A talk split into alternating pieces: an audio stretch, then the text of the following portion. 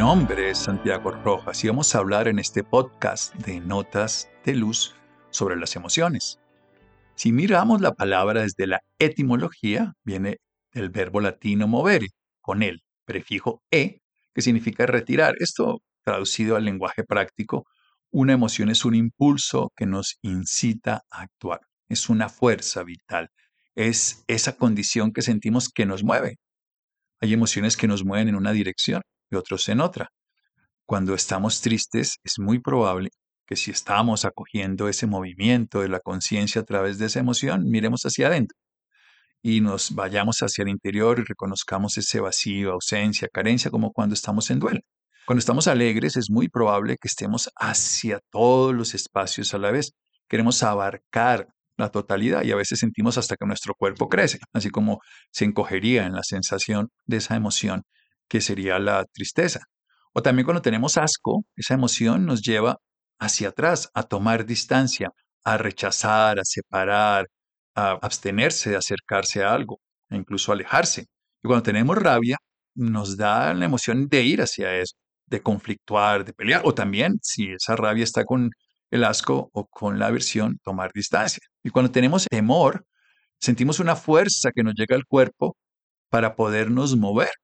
O si no nos movemos, probablemente porque estamos demasiado llenos de esa sensación, de ese movimiento, tenemos la posibilidad entonces de paralizarnos. Por eso en un miedo nos podemos paralizar, incluso caernos. Sin embargo, yo voy a irme por un capítulo diferente. Seguramente todos hemos escuchado estas emociones básicas que acabo de nombrar. Hemos hablado entonces de la alegría, hemos hablado del temor, así muy sucintamente, hemos hablado del asco, hemos hablado de la rabia y por supuesto de la tristeza. Y algunos autores hablan de una sexta emoción, que es la que tal vez le voy a dar más importancia, la sorpresa. Pero me voy a ir por otro lado. Vamos a hablar un poquito desde la neurociencia, sin hacerlo muy complicado, porque vamos a entender ese propósito de las emociones. Además de ser un impulso para actuar, vamos entonces a dejar ese primer capítulo. Es una energía que tenemos disponible para sea lo que sea, conocerme a mí mismo en la tristeza, ir hacia adelante, como lo haría Usain Bolt o cualquier atleta usando la rabia para alcanzar la meta. También Utilizaríamos entonces el asco para tomar distancia, repulsión de algo que nos desagrada, de las noticias, de algo que tiene alguno de los procesos o las condiciones que nos molesta. Pero más allá de eso, que también lo es y lo será siempre, vamos a hablar de la palabra significado. Pero vamos a explicarlo desde otro lugar. Nosotros tenemos un sistema interno que está todo el tiempo explicando lo que ocurre en el mundo interior hay como quien dice unos vigías o unos sensores o como lo queramos llamar hoy. Pueden ser cámaras, pueden ser detectores de cualquier estilo en todo el cuerpo, regados. Y esos nos llevan toda esa información a un área que la integra, que es el sistema nervioso central. Allí tenemos nosotros permanentemente una información que nos está contando lo que está sintiendo el cuerpo frente a lo que está ocurriendo. El cuerpo está experimentando miedo, rabia, lo que ustedes quieran, o la mezcla de muchas emociones, y las está viviendo a través de cambios internos, cambios que cuando hablábamos, y te invito a que lo escuches, inteligencia emocional, los definíamos simplemente de unas maneras muy simples, como lo vive la, biología. La biología es muy simple, nosotros después le metemos cultura y cambiamos esa natura, pero le metemos toda una experiencia personal y aprendizaje grupal. Entonces la cultura nos lleva a generar muchas más interpretaciones de lo que la naturaleza simplemente está sintiendo, que es placer o displacer, calma o excitación. Eso es todo lo que el cuerpo está sintiendo. Esos cambios internos van a unas áreas del cerebro, así los interpreta, pero luego viene toda la memoria, todas las experiencias previas. Entonces las emociones explican, explican, nos hacen darnos cuenta, nos hacen sentir lo que estamos experimentando, no lo que está ocurriendo. Estamos viendo un partido de fútbol de nuestra selección y nuestra selección hace un gol.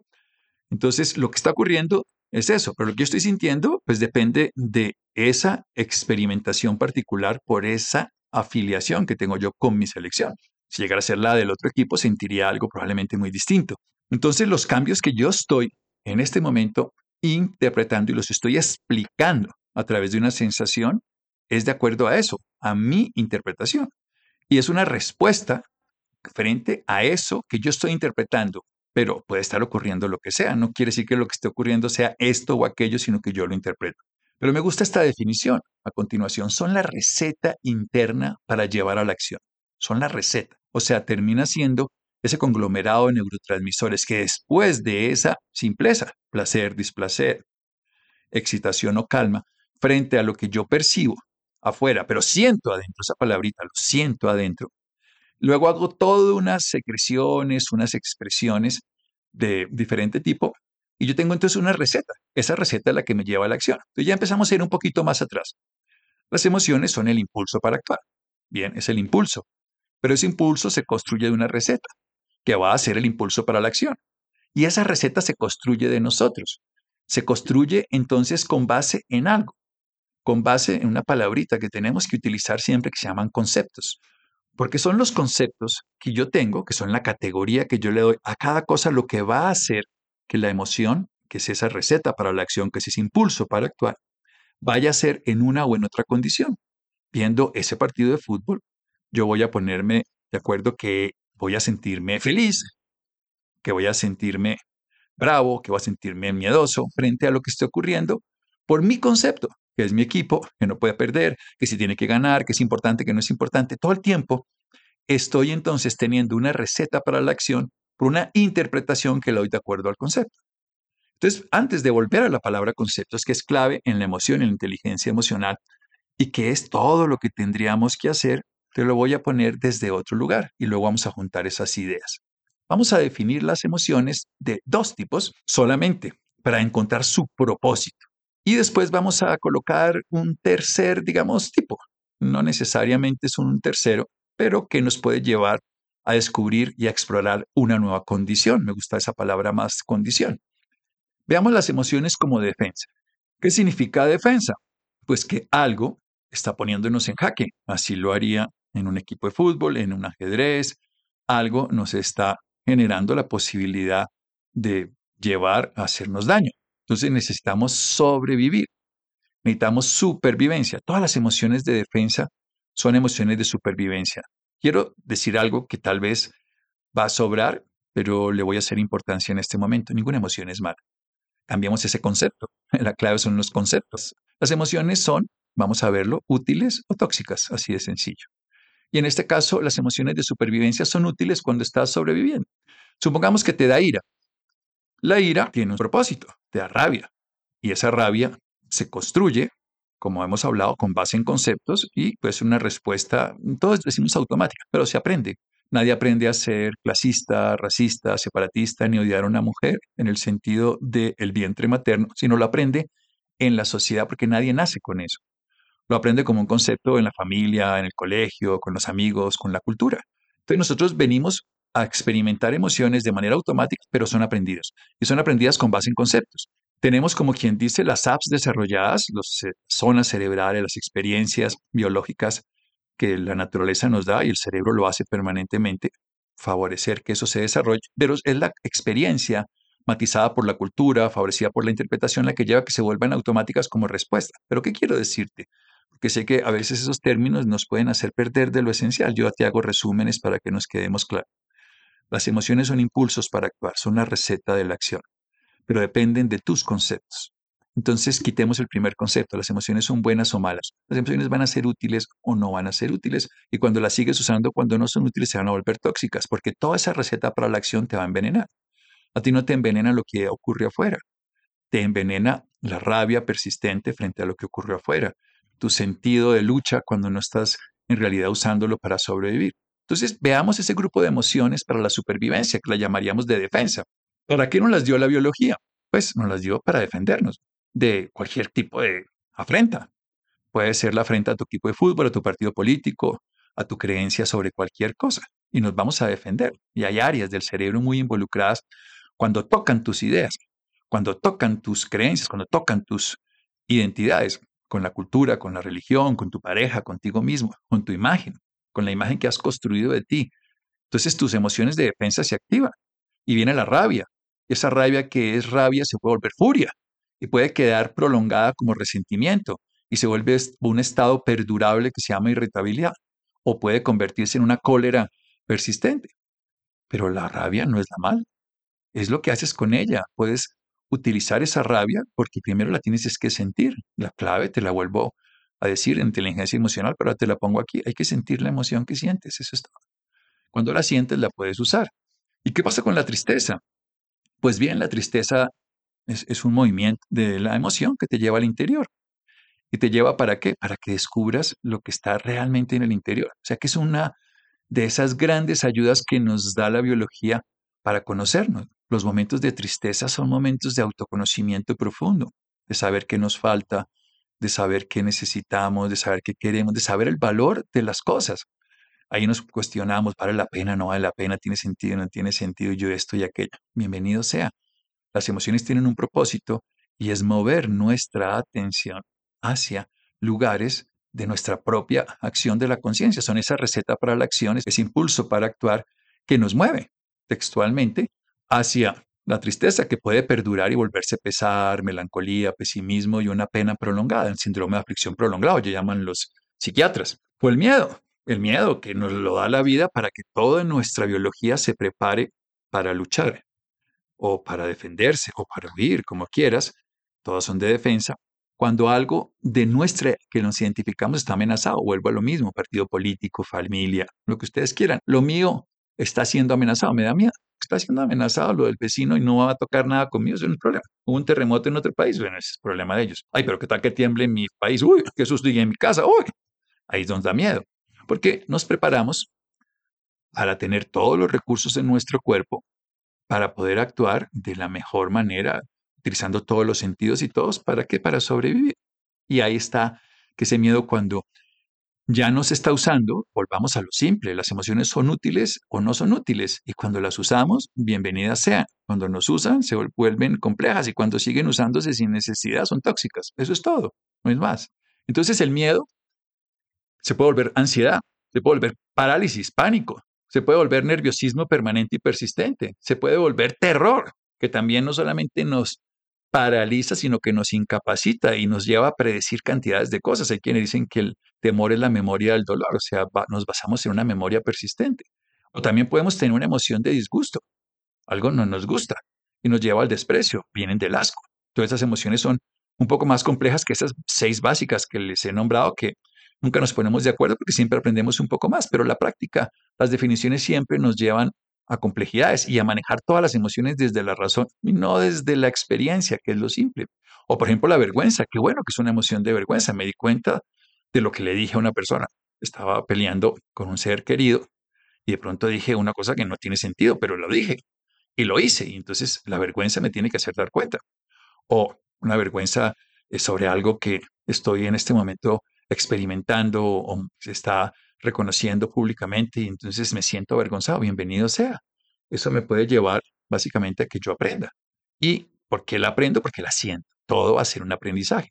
Pero si esa vergüenza persiste, se vuelve una molestia, un disgusto persistente que va al desprecio, y luego una sensación de humillación, entonces luego llega un arrepentimiento y a una mortificación y me quedo ahí toda la vida. Sé que las emociones tienen un propósito, uno solo, que las sientas y te des cuenta. Cuando las sientes y te das cuenta, las puedes volver la receta para la acción consciente, el impulso para actuar decidido, el uso de la conciencia a través de darte cuenta del movimiento. Eso es todo. Ay, pero yo quiero tener emociones maravillosas, yo quiero ser feliz toda la vida, no quiero tener dificultad, no quiero tener conflictos. Bienvenido sea a sufrir, porque las emociones se van a presentar. Claro, hay el otro lado, te les voy a contar, no creas que no. Las emociones de bienestar, qué delicia, que las llamaríamos de protección. Las de defensa son de supervivencia, las de protección son de bienestar. Por ejemplo, es alegría. Qué maravilloso estar alegre todo el día. Bueno, bueno, bueno. Todo el día una alegría infinita y desbordada, que es una de esas utopías, ese positivismo mal interpretado, te va a llevar a un sufrimiento innecesario o a una patología que sería ya una manía, ya es una parte de la enfermedad bipolar. Es otro tema. Pero hay gente que aparentemente está totalmente eufórica y feliz que está realmente en enfermedad. Pero por supuesto que puedes tener diversión, qué maravilla, es muy diferente a la evasión, que significa la distracción. No, la diversión estás gozando de como un niño jugando con una tapita, como un animalito que tú los ves. Los animalitos pasan fácilmente de las emociones de defensa a las de protección. Te lo explico. Un animal come y duerme, inmediatamente juega. Ya come y duerme y no necesita nada más. O sea, garantizó su supervivencia. Nosotros garantizamos la supervivencia como cuando en la pandemia la garantizamos y luego empezamos a llenarnos de cantidades de preocupaciones. De disgustos, de miedos, de tristezas, de iras, de vergüenzas, de arrepentimientos, de mortificaciones, de lo que va a pasar, de lo que pasó. Perdemos ese placer, que es algo transitorio, esa esperanza que nos permite abrirnos a que lo que pase tendrá sentido, esa satisfacción que nos hace sentir que, bueno, que la vida tiene propósito y algo que es la ecuanimidad, que es un conglomerado de experiencias de bienestar que básicamente lo vivimos con serenidad. Un santo triste es un triste santo, también lo dicen, no es el sentido precisamente de una santidad, no, no, es un sentido de que independientemente de las cosas que pasen, podemos actuar de una manera serena, de una manera ecuánime.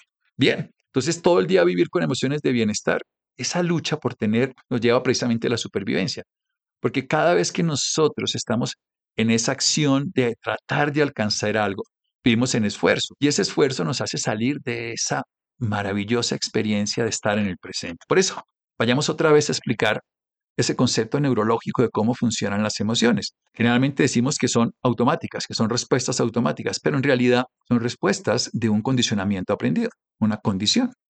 Y viene dado por esa palabrita que se llaman conceptos. O sea, yo tengo un concepto que es una categoría. Tengo un concepto que los días nublados son inadecuados.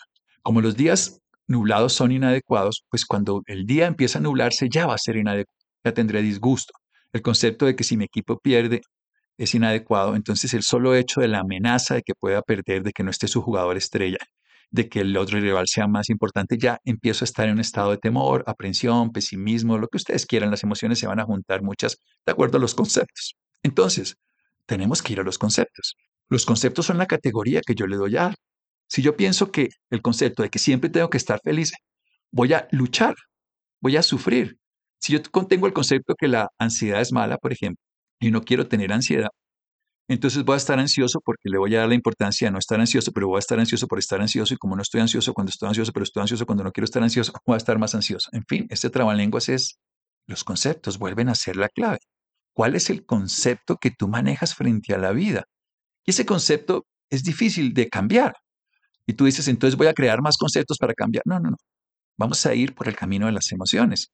En otro podcast hablaremos de los pensamientos y le daremos una visión totalmente diferente a esto, pero o no diferente, sino complementarias de otro lugar, quisiera decirlo de esa manera. Vamos a decirlo de una manera mucho más simple, más conceptual, de la manera de los conceptos, pero más simple. Tú no vas a crear nuevos conceptos que sean mejores que los anteriores, porque entonces ese concepto de que lo anterior estaba equivocado, este concepto te va a llevar otra vez a la lucha. Y ahí es donde nos caemos permanentemente en querer cambiar a los demás. Voy a darte un ejemplo para poder llegar ante un hecho. Supongamos que ves una película y esta película ya la conoces, no importa el título de la película, Kung Fu Panda puede llegar a ser, o puede ser una película muy antigua, lo que el viento se llevó, o la que tú quieras, así puedes ver a tu vida, pero empecemos con una película. Entonces, cuando tú la estás viendo, ocurren casi, si la conoces la película, casi inexorablemente dos cosas. Lo primero es que tú estás anticipando lo que va a pasar porque ya lo conoces, memoria. Estás usando la memoria porque ya conoces lo que va a pasar y ya lo estás anticipando, pero al mismo tiempo, dentro de la misma película, aún sabiendo lo que va a pasar, estás anticipando, imaginando algo diferente. O que ocurra más rápido, porque al fin y al cabo toda esta trama está muy larga y yo quiero que se casen, o quiero que triunfe, o quiero que pase, o quiero que no pase así, o quisiera que pasara de otra manera. Esas dos visiones son permanentemente las que estamos haciendo.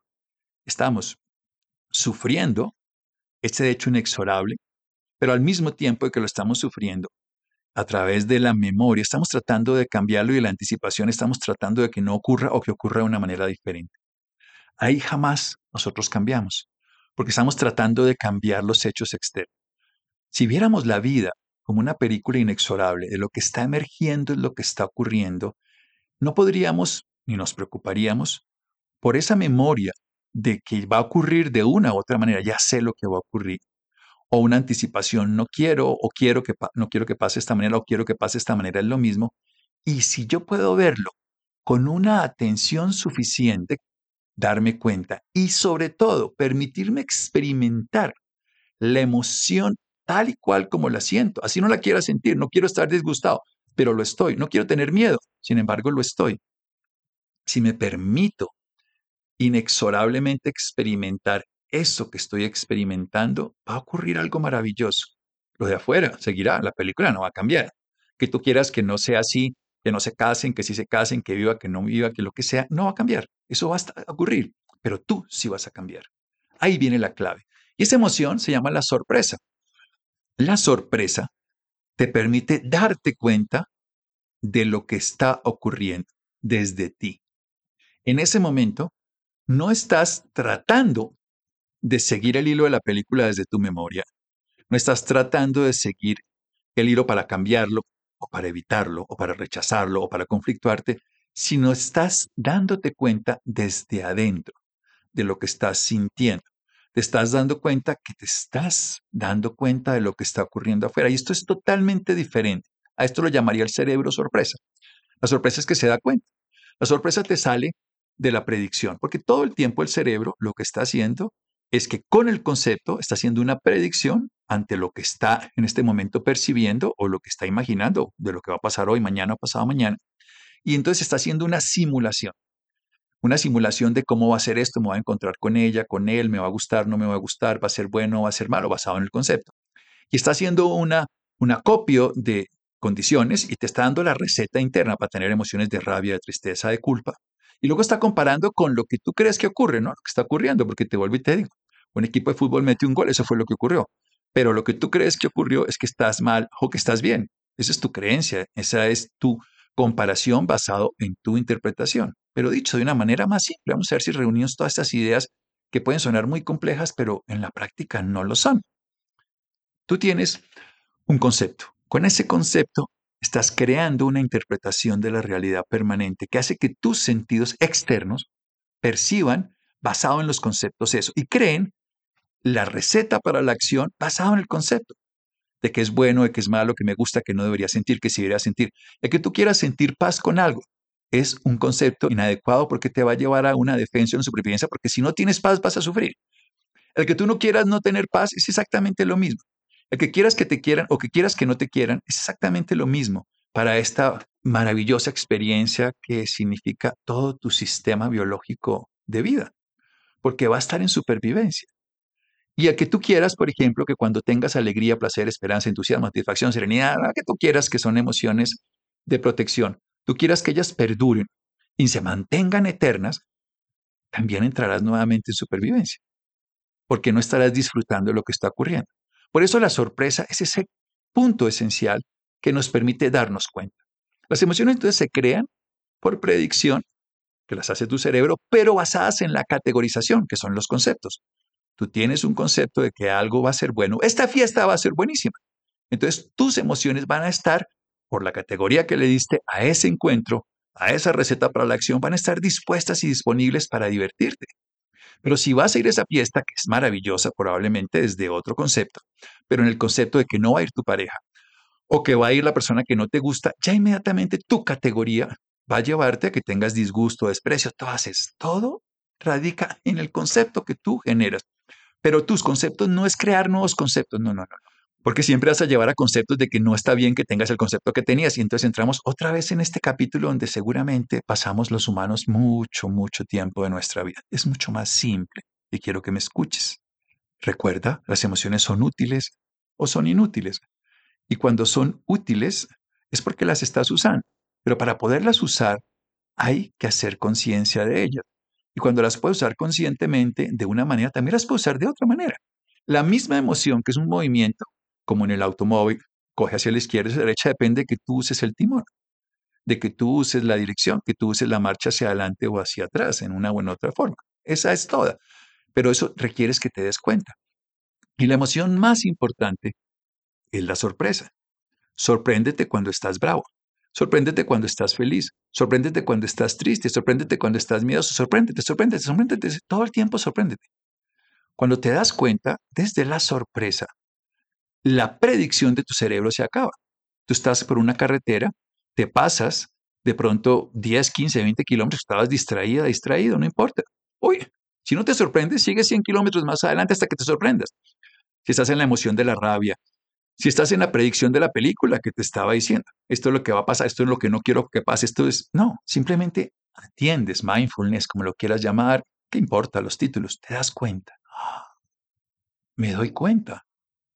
¿Qué ocurre con que me doy cuenta? En ese momento te das cuenta y sientes lo que te estás sintiendo frente a lo que te das cuenta. Y te das cuenta que te estás dando cuenta que estás sintiendo. Eso es todo. ¿Y qué vas a hacer ahí? Bien, ahí donde viene precisamente el uso consciente de esa receta para la acción, el uso consciente de ese impulso para actuar. Vale la pena que yo a esta emoción le haga todo ese poder por mi equipo de fútbol, por mi filosofía, cultura, religión, familia, pareja, lo que ustedes quieran. Y ahí es donde empezamos ya no a cambiar la película, sino a transformarnos nosotros. En la película que estamos viendo en cine, el que tú anticipes el resultado, el que tú rechaces lo que va a ocurrir, el que tú no quieras que pase o que quieras que pase, te mantiene en lo externo, pero no se modifica lo interno. En cambio, cuando tú estás viendo las cosas sin tratar de que cambie, porque es una película, si pudieras ver la vida de esa manera, tú dirías, no, no, yo quiero que la vida cambie. Bien, vas a sufrir. En cambio, yo quiero descubrir lo que ocurre en la vida para que yo me modifique. Hay una historia de estos míticas, como todas las que seguramente se pueden decir de Merlín. Él estaba haciendo alquimia y él estaba soplando una vasija que era de plomo y oxidada y vieja, y la estaba todo el tiempo soplando aparentemente con un embudo. Y entonces le pregunta a su discípulo, ¿qué hace, maestro Merlín? Y él le dice, estoy haciendo alquimia. Y él se da cuenta que la vasija sigue siendo la misma. Y entonces le pregunta, pero maestro, la vasija no cambia. Dice, no. Al saber que no cambia y yo me doy cuenta de eso, yo soy el que hago la alquimia, yo me transmuto, me transformo. Ese es el sentido de las emociones. Siente esa emoción que estás sintiendo a través de sentirla, a través de darte cuenta. Cuando la puedas sentir muchas veces más, sin quererla cambiar y sin que le des el poder de que eso de afuera me la produce, sino que te das cuenta que tú la produces, vas a poder hacer dos cosas. Nuevas emociones, no, son las de siempre, solo que las vas a sentir y permitir que ellas mismas tengan como las olas su inicio y su final que no se junten a otras y sea un maremoto, que no destruyan la playa, que no generen inundaciones, sino simple, eso es lo que pasa con las emociones desbordadas, sino simplemente que tú les puedas dar utilidad. Las emociones son útiles cuando conscientemente las usas, conscientemente disfrutas la alegría, conscientemente sientes la rabia y la sientes y sientes que pasa en tu cuerpo y le das un sentido. La puedes usar, a veces la tienes que usar para triunfar en tu vida, en tus negocios, tus proyectos, a veces para alcanzar tus metas, a veces para huir y supervivencia, pero simplemente úsalas consciente. Eso es todo. De ahí en adelante, ¿qué sigue? Siguen cosas muy interesantes. Quiero que también oigas de inteligencia emocional para darles uso. Pero cosas más simples ocurrirán. Cuando tú sientes la emoción y le puedes empezar a dar un uso consciente, pues te vuelves el regente de tus emociones. La gran mayoría de las personas piensan que la espiritualidad es abstenerse de, de sentir, de vivir, de experimentar. No, no, no, no, no.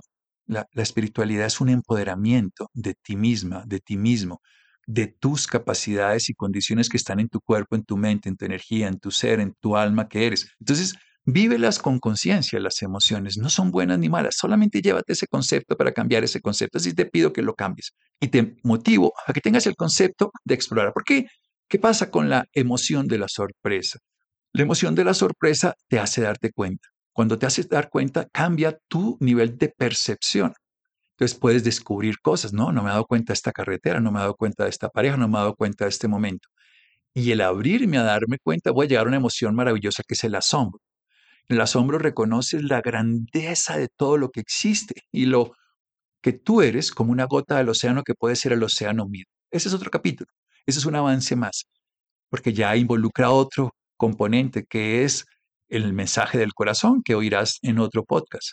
Todo lo que es el lenguaje del corazón, que es bellísimo. Estamos en el lenguaje del cerebro y las emociones parten de estos principios de la neuroanatomía y la neurociencia.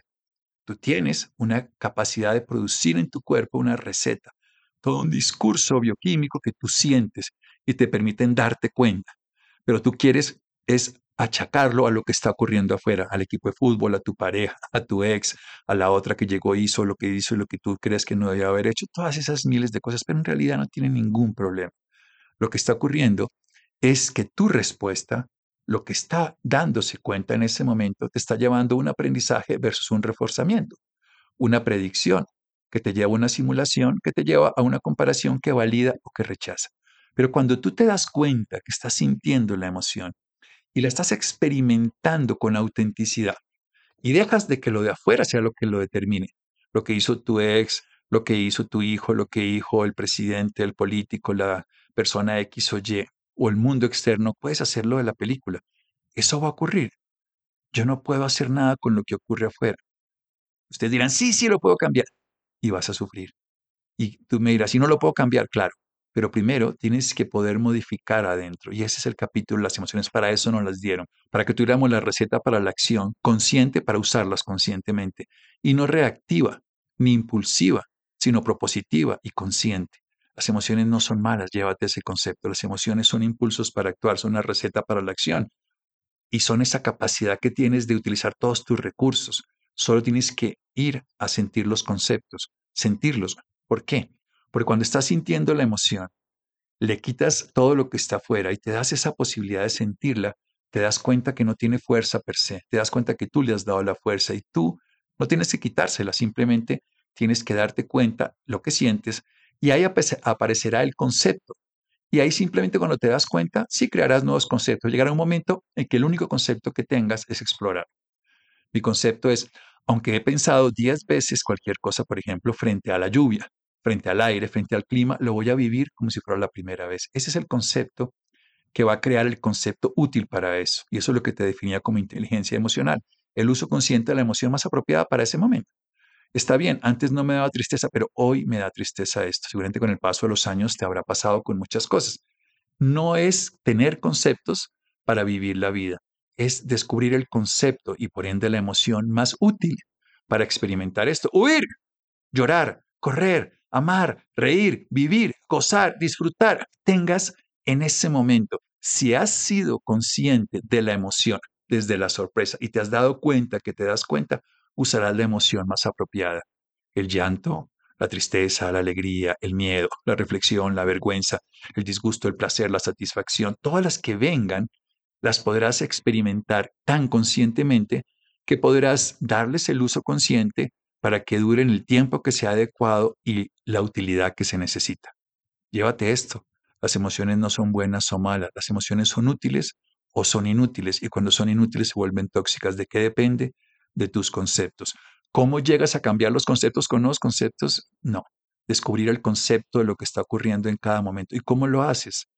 Date cuenta en el momento que tienes la emoción de la emoción y permítete sentirla. Y cuando la permitas sentir, no la cambies, no la lleves hacia otro lugar. Cuando ya la sientas, te harás dueño de ella y le darás uso. La emoción en realidad es una masa, por decir así, maleable, que la puedes convertir en lo que tú quieras, en una soga para ahorcarte, en un pincel para hacer arte, en un martillo para generar entonces un proyecto y entonces clavar puntillas para cobrar los cuadros de tu vida y tus obras. La puedes construir en la manera que quieras como una herramienta útil para transformar en una mano que acaricia y apoya, en lo que tú quieras, en un nutriente para tu vida. Pero solo lo puedes hacer cuando descubres en ese instante desde el sentir la sensación que estás sintiendo y la sientes, no la piensas sintiéndola y permitiéndotela sentir, sin calificarla de buena o mala, le podrás dar el uso que quieras. Las emociones son impulsos para actuar. Depende de ti cómo lo quieres dar. Soy Santiago Rojas y estos son los podcasts de Notas de Luz. Gracias.